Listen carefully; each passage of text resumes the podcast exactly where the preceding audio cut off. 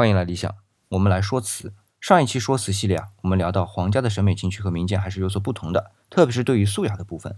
我记得马未都先生总结过啊，我们中国古代审美情趣分四个等级，从低到高依次是艳俗、含蓄、矫情和病态。那么我们说宋代的官窑就是摇摆于含蓄和矫情之间，这如何摇摆在含蓄和矫情之间啊？我们以后会慢慢说。但是很肯定是民窑的瓷器主要还是以艳俗为主，而含蓄和矫情的审美情趣啊是需要积淀和培养的，一般民间呢也很难有这样的环境。